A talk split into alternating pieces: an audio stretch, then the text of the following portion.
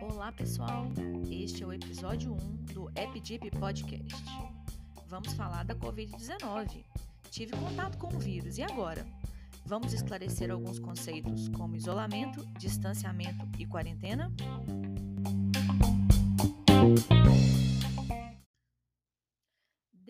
Início de 2020, quando a pandemia de Covid-19 foi declarada pela OMS, a Organização Mundial da Saúde, temos vivido uma crise sanitária global sem precedentes. Para controlar a pandemia e reduzir a disseminação do vírus SARS-CoV-2, a OMS recomendou, lá no início da pandemia, e continua recomendando, uma série de medidas protetivas, como o incentivo à higienização das mãos, o uso de máscaras faciais e a redução do contato entre as pessoas, o tão falado distanciamento social. Desde então, temos escutado rotineiramente termos como distanciamento social, isolamento social e quarentena. Termos cujos significados muitas vezes são confusos e acabam sendo utilizados de forma equivocada pela mídia e, consequentemente, no dia a dia das pessoas. Mas e aí? Quando falamos em distanciamento e isolamento social, será que é tudo a mesma coisa? E a tal da quarentena? Ficar em quarentena é a mesma coisa que ficar em isolamento? Na verdade, os três termos podem ter significados e aplicações bem diferentes no contexto da pandemia. Fiquem ligados, porque nesse podcast vamos esclarecer os significados e abordar as diferentes situações onde cada um destes termos, distanciamento, isolamento e quarentena, devem ser corretamente empregados.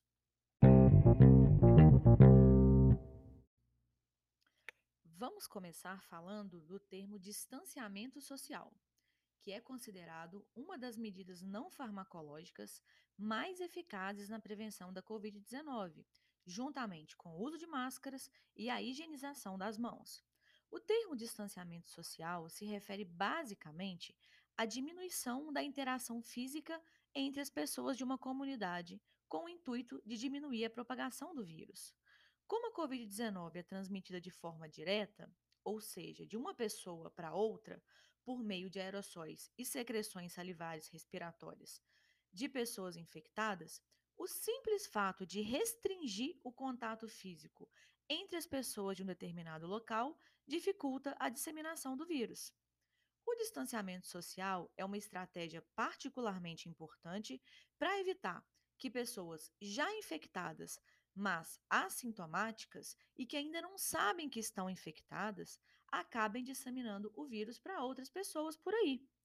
Entre os exemplos práticos de aplicação do distanciamento social, podemos citar as restrições e limitações de circulação de pessoas em restaurantes, comércio, festas, o fechamento das escolas e a suspensão de eventos que promovam a aglomeração de muitas pessoas. Nesse caso, ocorrem limitações, mas não a proibição da circulação das pessoas. Vocês já ouviram falar no termo lockdown? Pois então, lockdown nada mais é do que um caso extremo de distanciamento social. Em tradução livre, o termo em inglês lockdown significa bloqueio ou confinamento e é considerado uma intervenção rígida aplicada a uma determinada localidade com o objetivo de reduzir drasticamente o contato social e que tem se mostrado bastante útil nos contextos de altas taxas de transmissão do vírus e descontrole da pandemia. Nesta situação, temporariamente, as pessoas só podem sair de suas residências para adquirir suprimentos básicos, serviços de urgência ou atendimento hospitalar.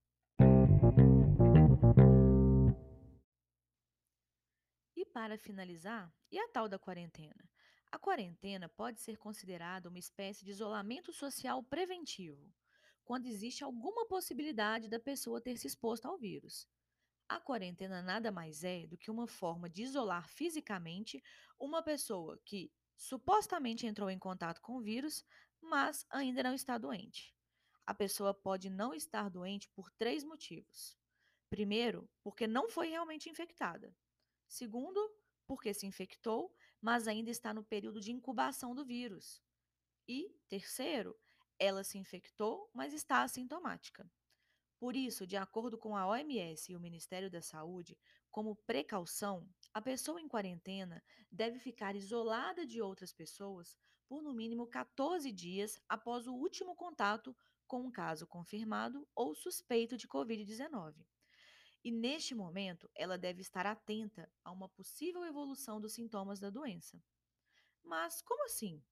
Por que uma pessoa que sabe que está infectada precisa ficar 10 dias em isolamento e quem ainda não tem certeza da infecção precisa ficar 14 dias isolada? Porque, na verdade, são situações diferentes.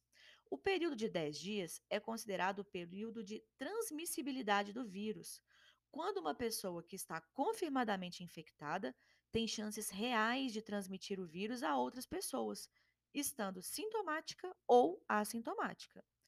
Já os 14 dias correspondem ao período de incubação do vírus, que é o tempo que pode decorrer entre o momento que a pessoa tem o primeiro contato com o vírus até os primeiros sintomas e sinais clínicos começarem a aparecer.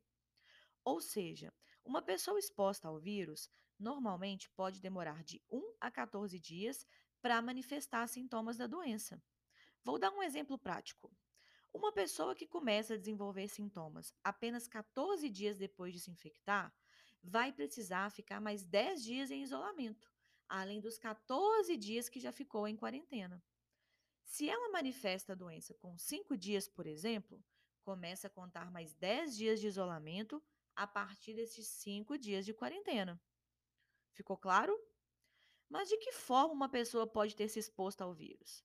Basicamente, por ela ter tido contato próximo com um caso suspeito ou confirmado de Covid-19, seja por teste laboratorial ou por critério clínico.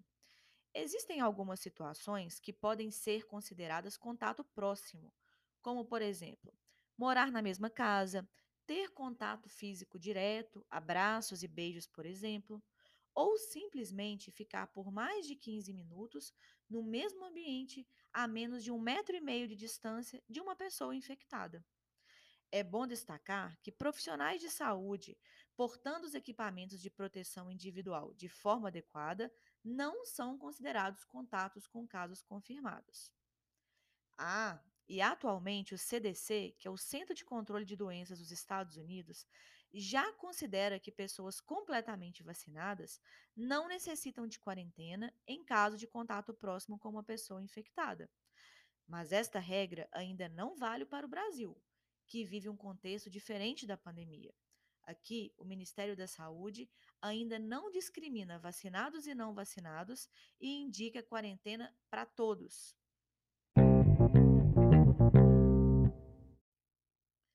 Espero que esse podcast tenha esclarecido estes conceitos que tanto temos escutado por aí nessa pandemia. Se informar é se cuidar. Medidas de contenção, como distanciamento e isolamento, são essenciais para proteger as pessoas ao nosso redor. E assim como as vacinas são um pacto coletivo. Ah, e não se esqueçam que vacinas salvam vidas. Até o próximo episódio, pessoal!